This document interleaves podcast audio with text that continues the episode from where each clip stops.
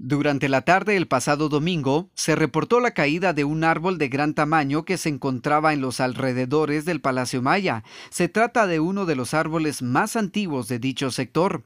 Afortunadamente no hubo daños personales ni materiales, ya que en el momento que se registró el incidente no había nadie cercano al árbol.